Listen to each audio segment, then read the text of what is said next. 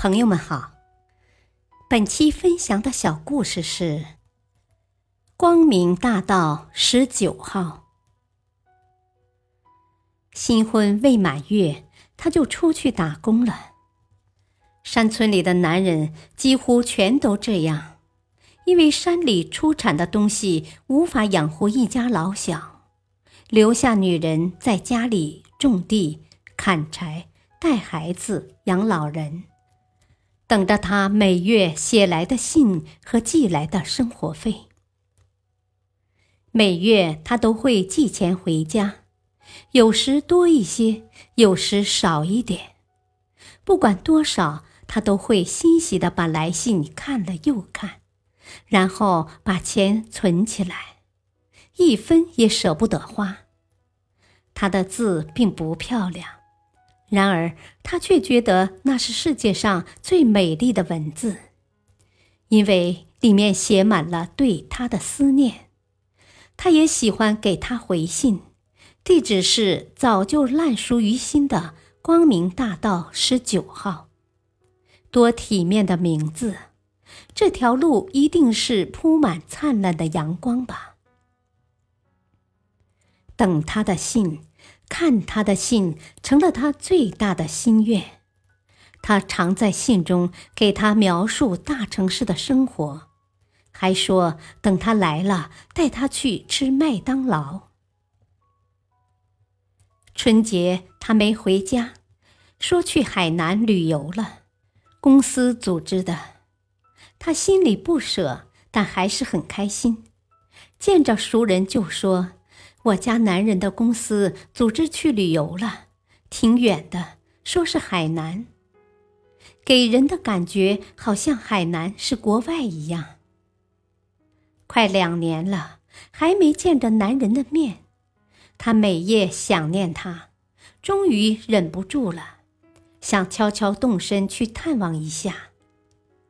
真漫长啊，整整三天三夜才到了那个城市。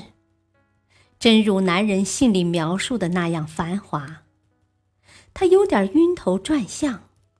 光明大道十九号在哪里呢？不是说在市中心吗？可是，一位警察告诉他，那地方在市郊，还有两个小时的车程呢。又颠簸了两个小时，终于看到了那个路牌。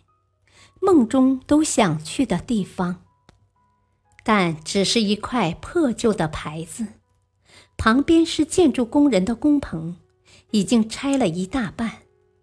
旁人说，大楼快盖好了，住在工棚里的工人也该回家了。干了两年，舍不得回家的路费，没想到春节老板跑了，连最后几个月的工资都拿不到。怎么回家还是个事儿呢？他的眼泪怎么也止不住。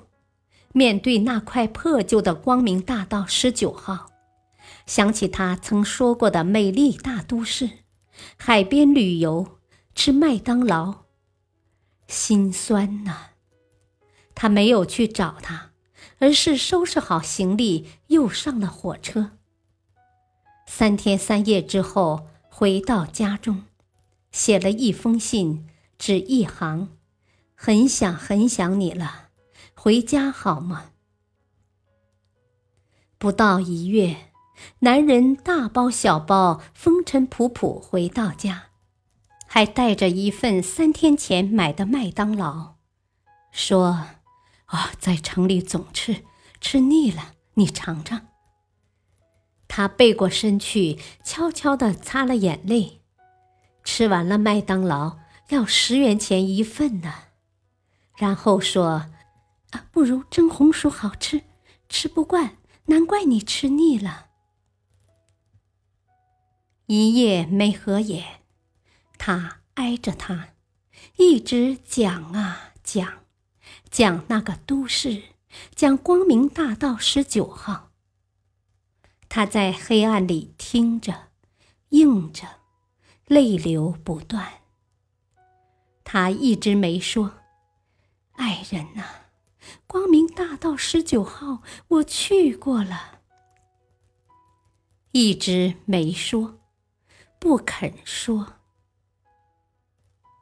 大道理，有些爱不常说在嘴里，却表现在每一句朴实的言语，每一个简单的行动中。感谢收听，再会。